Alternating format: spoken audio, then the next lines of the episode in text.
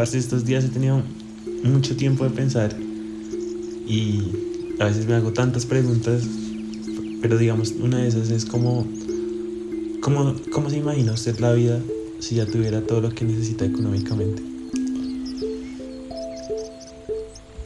¿Lo que necesito o lo que quiero? Mm, Porque es diferente. Lo que quiere. Ok. Si ya tuviera todo lo que quiero económicamente, yo creo que básicamente solo ondaría en vivir mi vida, weón. En. Ush, marica, qué complicado, weón. Pero no, creo que enfocaría solamente mi vida, weón, en como en vivir mis pasiones, pero es complicado porque vivir esas pasiones sería dejar muchas cosas atrás como mi familia, mi hija y eso, weón. Porque sería viajar por el mundo y toda la huevonada y conocer nuevas culturas, nuevas experiencias y toda la mierda, pero no sería como estar presente en la vida de los míos, ¿sí me entiende? Sí, pero ahí es donde uno se pregunta qué es más importante. O tal vez uno busca la manera de llegar a... No sé si, no sé si la pregunta sea que sea más importante, weón, porque pues al fin y al cabo la importancia usted se la da. Sino... Porque es que si, si, si usted se enfoca en vivir como sus pasiones en este caso, porque supongamos ya todo lo económico lo tiene solucionado, y, y se enfoca a vivir solamente sus pasiones, sea lo que sea, weón, eh, de cierta manera sería un poco egoísta con los demás, pero está viviendo su vida, weón. Y al fin y al cabo eso es lo que todo ser humano busca, weón. Vivir su vida paz, en paz y tranquilo. Pero esas responsabilidades sociales que tenemos, en este caso yo con mi hija, ¿qué? ¿Y qué sería más egoísta? ¿Yo vivir mi vida así, así como, pues, como se me da la gana de ir frente a mis pasiones y que el resto me valga verga? ¿O ser egoísta conmigo mismo para no vivirla? Es que es difícil, pero yo pienso que como que se puede equilibrar de las dos formas, porque así como ya no necesito volver a trabajar, tengo tiempo para mí, puedo hacer todo lo que yo quiera, pero a la vez puedo tener tiempo para todo lo que yo quiera. Tal vez, y muy seguramente el tiempo es, es limitado, pero seguramente si uno lo sabe distribuir, puede hacer varias cosas con varias personas. No con todas, porque pues no hay tiempo para, todas. Pero. Pero sí siento yo que uno puede disfrutar mucho con, con las personas que uno quiere. Pero el tiempo no es limitado. Porque, ¿qué pasaría si, qué pasaría si usted lograra de cierta manera, weón, controlar su cuerpo astral? Sí, que, que estoy en ese proceso que todavía no lo controlo muy bien. Pero supongamos usted ya controla su cuerpo astral. Sí, sí. Tendría el doble de tiempo para, y bueno, tal vez ni el doble, sino el triple o el cuádruple, porque el tiempo en, ese, en esa dimensión es, es diferente y es más lento. Entonces usted tendría mucho tiempo para, digámoslo así, vivir sus pasiones y cuando esté aquí ya en este cuerpo material, hacer sus responsabilidades.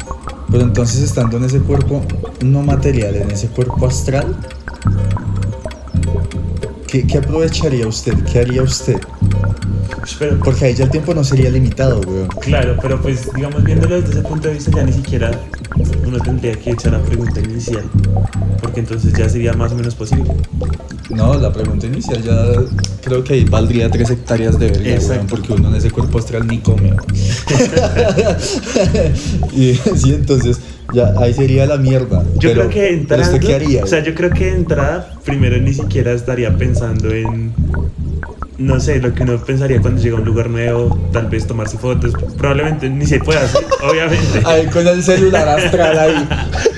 pero tal vez no pensaría en nada de eso, sí, tal vez estaría como, como en mi mente que siempre estoy ahí bien, es- haciendo cosas estúpidas, o sea, no sé, empezaría como a explorar todo, todo, todo, todo, y, y me daría cuenta de de que hay muchos peligros tal vez, pero a la vez... Pues, o sea, pues sí, porque bueno, obviamente yo todavía no he experimentado todo el, todo el tema eh, eh, de viajes astrales, solamente lo que se me ha permitido ver de mis vidas pasadas. Pero lo que tengo entendido es que cuando usted ya tiene control absoluto de su cuerpo astral, que usted ya puede eh, desdoblarse, como se dice, eh, usted tiene la posibilidad de estar en ese cuerpo astral y conectarle obviamente con, con esas energías muy luminosas y con esas energías muy oscuras. ¿Sí? Entonces sí, de cierta manera puede encontrarse con muchas cosas, pero en realidad, ¿qué haría? O sea, ¿usted qué haría? Porque una sí, usted puede ir a un lugar, pero, pero ¿qué haría en ese lugar? ¿O, o, qué, a, dónde iría? ¿Cómo lo haría? ¿Por qué lo haría? ¿A quién visitaría? ¿A quién vería? ¿Espiaría a alguien? Pues, parce, primero yo creo que de los lugares que iría, o sea, sería Parce, seguramente sí, iría a la luna, porque siempre he tenido... Pues no sé si sea posible, weón. Yo creo que es posible. No, no, no. o, bueno, no sé. Pero bueno, supongamos que no es posible todavía. Entonces iría, bueno, no sé, a un lugar que siempre querido ir, que es como a Italia, Milán. Iría primero así como conocer y después ya adentrándome más, ya iría como, uy, parce, esta mierda, puedo hacer lo que se me dé la puta gana. Tal vez esperaría un par de, esperaría un par de, de personas desnudas probablemente. Y haciéndose el pajazo astral. Uy, parce, pero no sé, aparte me dejó una duda porque cuando usted dice que cuando se desdobla le han mostrado días pasadas, entonces prácticamente uno puede viajar al origen. O... Pues, no, o sea, no, sé por qué lo que le digo, todavía no, no he controlado esa parte de yo ser consciente, sino es más bien lo que me han querido mostrar. Y y sí, he estado en diferentes épocas desde ese cuerpo astral. Si lo vemos desde el plano dimensional, es posible que usted pueda ir al origen de la humanidad como al futuro, desde ese plano dimensional.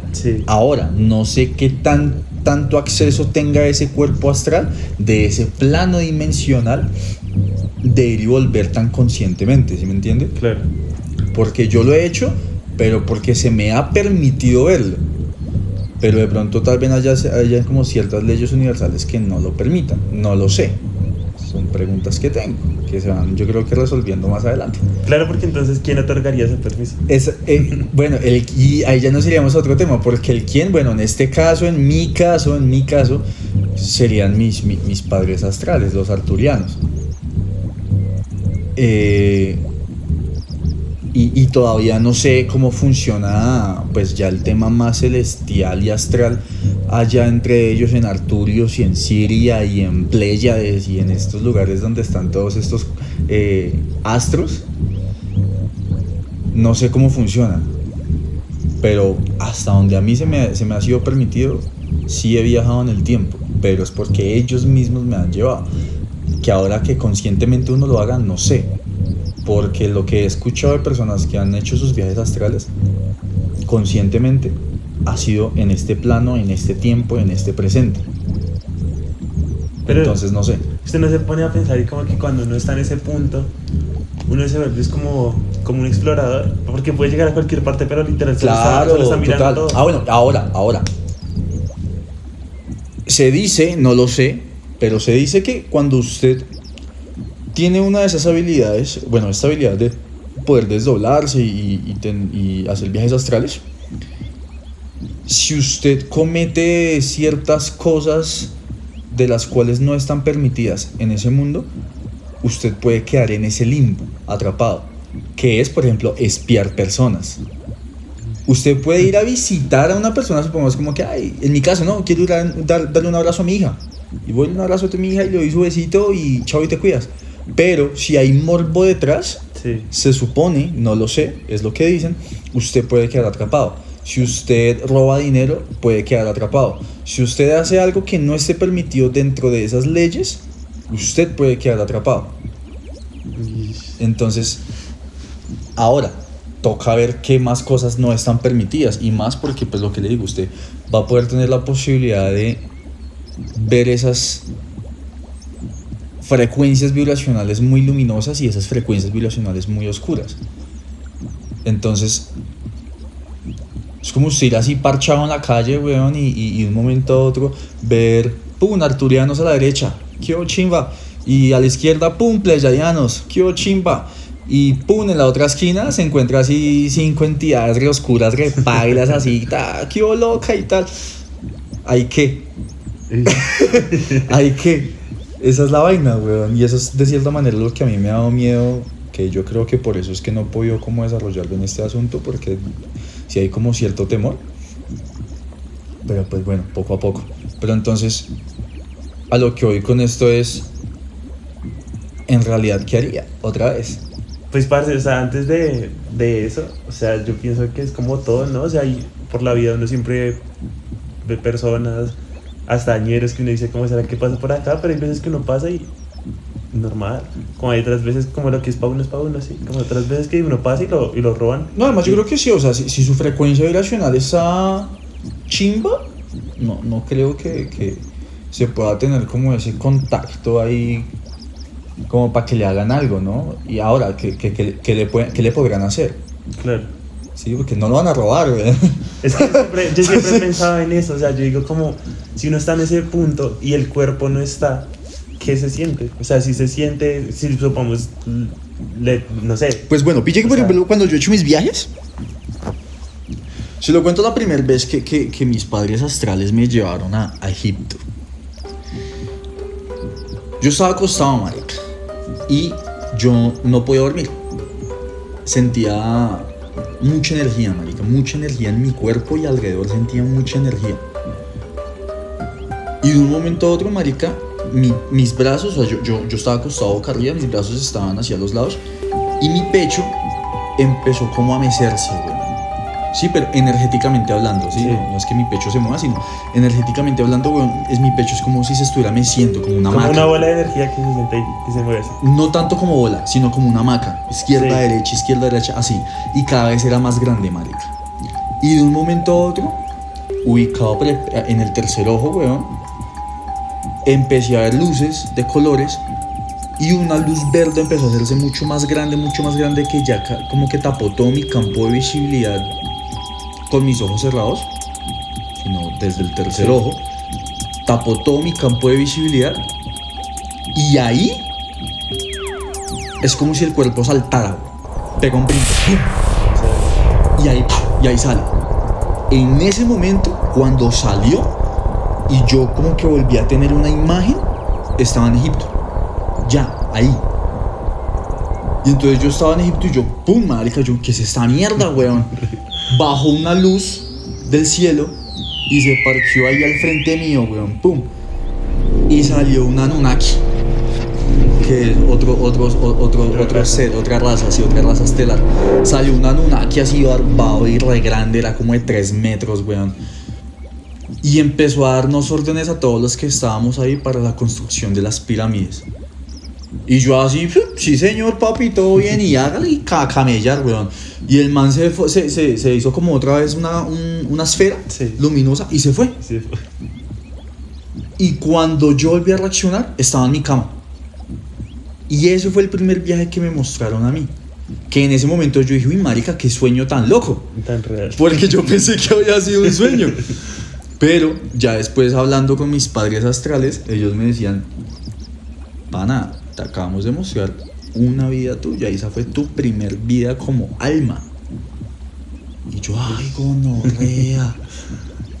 La segunda vida que me mostraron fue en otro planeta. Que esa re loca, marica, porque igual, yo me acosté y eso fue al siguiente día porque fueron cuatro días seguidos. Sí. El segundo día, igual yo estaba ahí acostado y otra vez no podía dormir porque sentí otra vez mucha energía y yo, ah, marica, tengo sueño, estoy cansado. Y otra vez empecé a sentir ese meseo en el pecho. Y de un momento a otro, boom, el salto. Cuando me desperté, yo estaba en una torre marica altísima, súper delgada, pero en la punta era como un plato, weón, grande. Y en ese plato grande habían muchos, muchas oficinas y salas y toda la huevona. Y yo era como un guardia de seguridad del edificio. Yo tenía una gorra negra que no era gorra así como la que conocemos nosotros, era un poco diferente, y un traje súper pegado al cuerpo negro, negro, negro, pero súper pegado con un material súper flexible y elástico, que es como si usted no tuviera nada. Pero cuando yo empiezo a detallar alrededor, marica, veo muchas razas de extraterrestres. Pero en ese momento nosotros usted, llamamos. ¿usted era consciente? No, no, no, no. O sea, pensaba que era solo como una película que se la pusieron y ya. No, en ese momento, o sea, yo no era consciente de que estaba teniendo un viaje astral, yo no estaba consciente de que estaba en otro planeta. O sea, es como si usted lo estuviera viviendo, ¿sí? Sí. Usted lo está viviendo. Que es como en un sueño. Claro. Si usted está viviendo, a menos bueno que tenga control en el sueño, que eso es otra cosa, pero es como un sueño, weón. Y entonces, claro, yo empiezo a pillar marica alrededor y muchas razas. Y un momento a otro se escucharon como gritos y bulla y toda la vaina. Y yo volteo a mirar y dos razas, que me acuerdo solo de una, era cabezón y amarillo. Y la nariz estilo Michael Jackson, que no tenía nariz, sino los huecos así re gigante. Y era chiquito. Sí. O sea, de estatura yo le he colocado por ahí unos 60, más o menos. Unos 60, unos 62. Y corriendo así, pa, pa, pa, como loco, empujando a todo el mundo. Y yo digo que yo era como un guardia de seguridad del edificio o algo así, porque yo me le fui detrás. Y yo tenía hasta unos botines con propulsores y toda la vaina, porque el man saltaba una gonorrea y yo detrás con esos botines detrás del man hasta que lo logré coger, pero el otro se escapó. Y yo el otro no lo recuerdo muy bien porque yo no lo vi muy bien. Y cuando yo lo, yo, yo lo atrapé, detrás llegaron como más personas de seguridad y se lo llevaron. Y cuando volví a reaccionar, estaba en mi cama. Que yo dije otra vez, qué sueño tan loco. Y no, mis padres astrales me dijeron, pana, esa es tu segunda vida. Y yo, pero ¿cómo así en otro planeta? Y me dijeron, sí. Entonces, como que bueno, después me mostraron otras dos vidas, una fue en los años 900, otra fue en otro planeta que estaba una mierda. Y yo digo, o bueno, más como por la creencia que siempre hemos tenido de que creemos que siempre estamos en este mismo plano, en esta misma dimensión de tres dimensiones, dimensión de tres dimensiones, en este mismo plano de tres dimensiones, donde estamos viviendo cierta cadena en este mismo planeta Tierra y no. Hay una conexión también estelar que todavía no entiendo, que hasta ahora estoy como viendo cómo es la cosa, viendo cómo es la cosa, según lo que me dicen mis padres estelares. Parce, pero es que ahí me, me quedó como. Me salió como una pregunta y es. En ese momento en el que usted viaja esa vida y la siente tan real, ¿sería una memoria o sería una recreación real del momento? Porque, o sea, a la vez su alma entra a donde una vez ya fue, pero está sintiendo lo que sintió en ese momento, entonces sería como estar vivo, ¿no? Pues es que, ¿sabe qué pasa? Que es que cuando uno logra entrar en esas frecuencias de dimensiones, de no estar solamente en esta dimensión, ¿qué es lo que pasa? Llega un punto que si no estoy, si no estoy mal, que bueno, es información que voy a verificar, pero si no estoy mal, creo que es desde la octava dimensión, que usted ya puede como viajar pasado, presente y futuro. Sí. Porque el hecho de que haya un futuro no significa que no haya pasado. Sí, ahí sí es como dicen, ¿no? Como Dios ya sabe qué es lo que tú vas a vivir, Él tiene tu camino trazado, ok, como que ese camino trazado que el ser humano tiene ya está trazado, o sea, ya pasó, Sí. solo que no lo hemos vivido, pero ya pasó. Ahora, el pasado, que nosotros conocemos como pasado, no significa que sea pasado. Tal vez sea un presente o un futuro de algo que no hemos vivido o que ya vivimos. Porque todo se maneja desde un mismo espacio. Sí, o sea, de dimensiones. desde, desde como desde una línea, o sea, si uno, si, si, si ya todo está Es que esa es escrito- la vaina, que es que la gente del tiempo como lineal. Sí, Y el tiempo no es lineal, sino es como es esférico. como ciclos. No, porque si fueran ciclos sería como espiral. Ok. Es, es una esfera. Y usted estando desde el centro de la esfera, tiene la posibilidad de ver y de viajar y de trasladarse dentro de esa misma esfera hacia donde usted quiera. En cambio, si usted pone el tiempo lineal, ya no es posible. Entonces, no sé si sea una memoria o no sé si es que parte del alma recuerda o hasta allá otra vez, no lo sé, no lo sé. Ya poco a poco iremos sabiendo qué, qué es. Pero, pero, pero, ellos en una segunda ocasión, después de esa semana que me mostraron cuatro días, en una segunda ocasión me mostraron otra vez mi vida en Egipto. Pero lo chimba de esta es que fue más interactivo. Porque ya no era como un sueño, sino yo tenía control de algunas cosas dentro de eso que me estaban mostrando. Claro, ya era más consciente. Entonces, ¿qué pasa? Yo no podía mover mi cuerpo, pero sí podía eh, Mover las hojas. mover como la cabeza, por decirlo así, o mi mirada, mi mirada. Podía mover mi mirada para saber qué había alrededor, pero mi cuerpo se movía solo. Entonces, claro, mi cuerpo se iba moviendo y yo era mirando alrededor quiénes o qué estaba al lado mío mientras estaban en las construcciones de las pirámides. Volví a ver Anunnakis, volví a ver como los famosos esclavos ahí da, dándole pica a las piedras y, y toda la vaina.